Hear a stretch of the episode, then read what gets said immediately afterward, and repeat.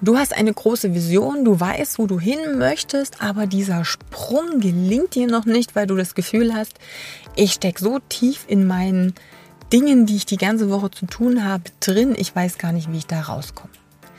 Nutze einmal die ideale Woche.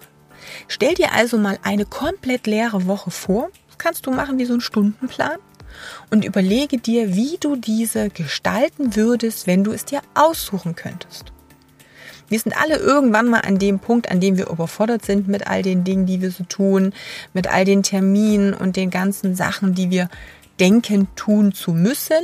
Und dann ist es relativ schwer, da rauszukommen.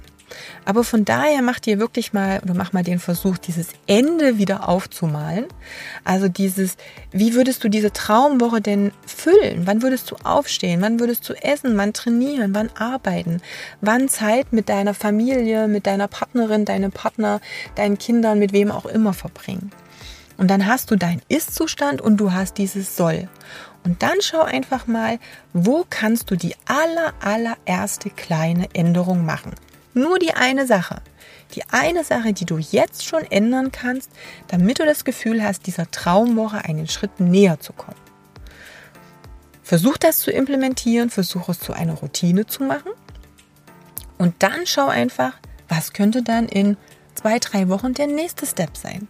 Was könntest du jetzt tun, um hier wieder einen Schritt Richtung Traumwoche zu machen. Also versuche dann wirklich in diesen kleinen Mini-Etappen zu denken. Es ist greifbarer, als wenn du diesen riesen Berg vor dir siehst.